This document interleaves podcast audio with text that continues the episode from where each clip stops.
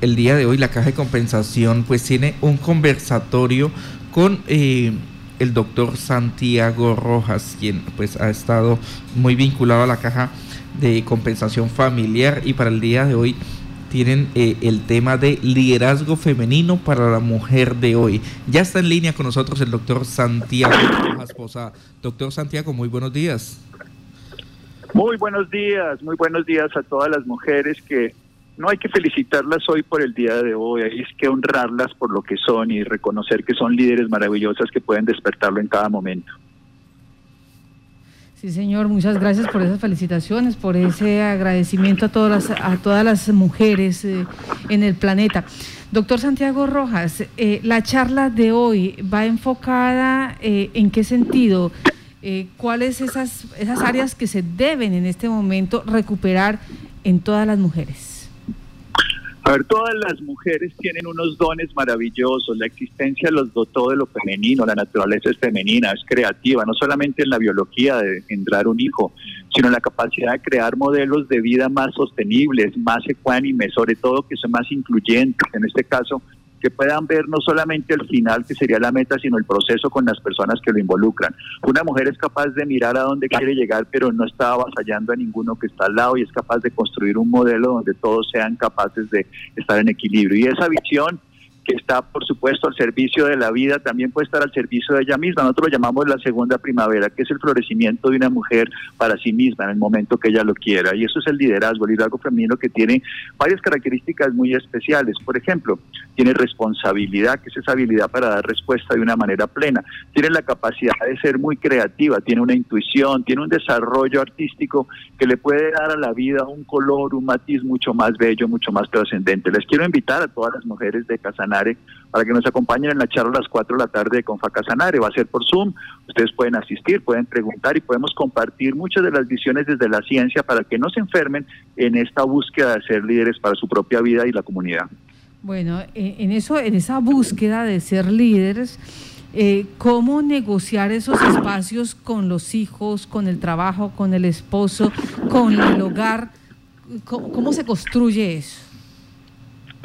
Esto es muy importante que la mujer tiene que generar un autocuidado. Una de las cosas más importantes es que la mujer ha cuidado a todos los demás seres, ha cuidado a su pareja, ha cuidado a los hijos, ha cuidado a veces hogares o lo que signifique, pero ha dedicado muy poco tiempo a cuidarse a sí mismo.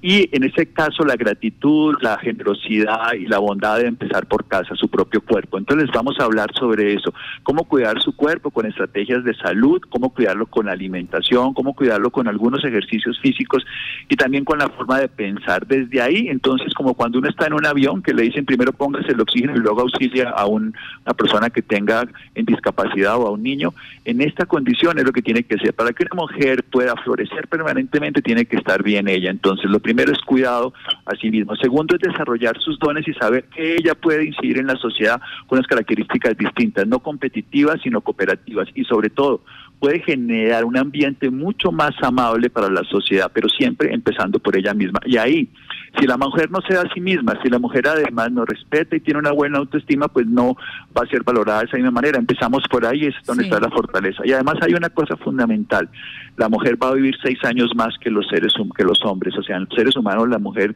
siempre va a tener mejor condición de salud si la sabe aprovechar. Y eso es lo que queremos descartar desde el principio, que la mujer no se vaya a enfermar, generando además un ambiente saludable para su corazón, para muchas otras cosas que se pueden afectar con los años si no los cuida de joven. Doctor Santiago Rojas, me regreso a esa parte donde usted dice, eh, en este momento es, es, eh, es, un instante donde debemos ser cooperativas, no competitivas. ¿Cómo así? ¿Las mujeres son más competitivas que cooperativas? No, no, no. El hombre es el que es muy competitivo y necesitamos es generar precisamente esa visión femenina que es de cooperación. La mujer está pensando siempre en el grupo, por eso digo, esa es la visión que la mujer tiene que le debemos imponer, no imponer sería la palabra, le, debemos aportar a la sociedad la parte femenina que le permita a una sociedad tener esa capacidad cooperativa. La mujer piensa en el grupo, por eso lo decía desde el principio, una mujer no, no ve solamente la meta en el sentido de lleguemos hasta allá, sea como sea, sino veamos cómo todos estamos involucrados. Eso es lo que se llama hoy en día el liderazgo inclusivo. Ya.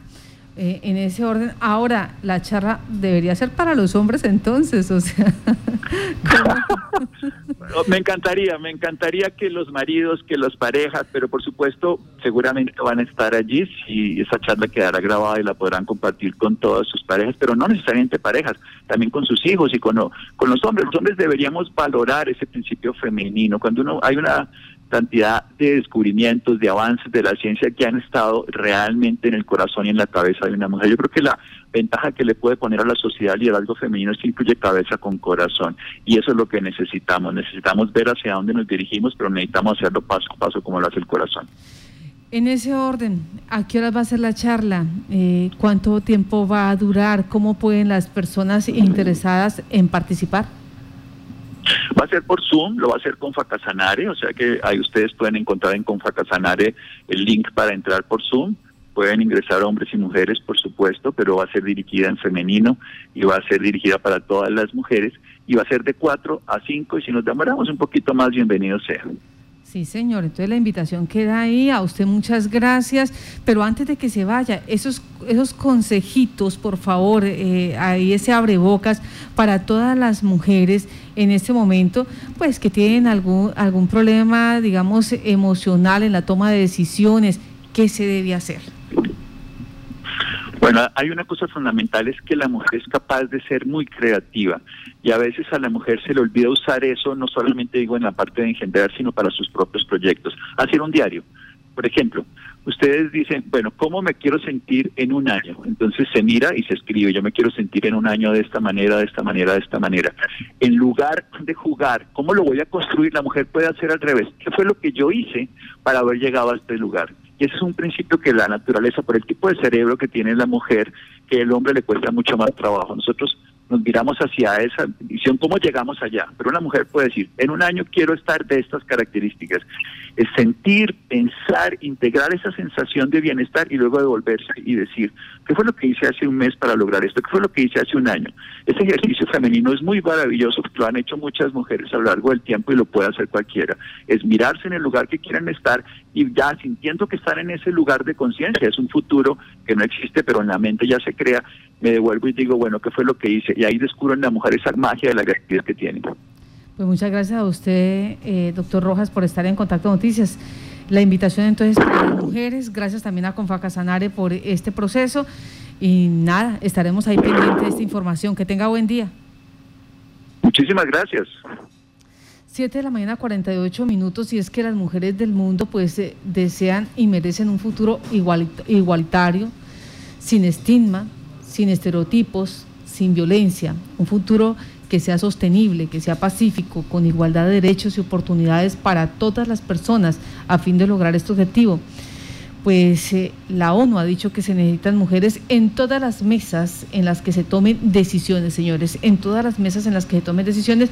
Y es que por este hecho es que se conmemora el Día Internacional de la Mujer. En principio, pues eh, las mujeres tomaron la decisión de exigir eh, ciertos derechos, derechos que según los hombres no eran ni convenientes, ni necesarios, ni válidos. Y esto empezó, esta brega, año tras año, día tras, día, semana tras semana, pues eh, da eh, como resultado muchos de nuestros derechos, muchos de nuestros privilegios y la búsqueda de un futuro igualitario, igualitario en el mundo la búsqueda de poder eh, construir tejido social entre todos y la búsqueda también de, la participación y del liderazgo pleno y efectivo de todas las mujeres, desde aquellas amas de casa allá en sus hogares, siendo esa líder, eh, esa persona que da ejemplo, hasta las ejecutivas, hasta las gerentes, eh, aquellas que tienen cargos de elección popular y que de una u otra manera construyen política social.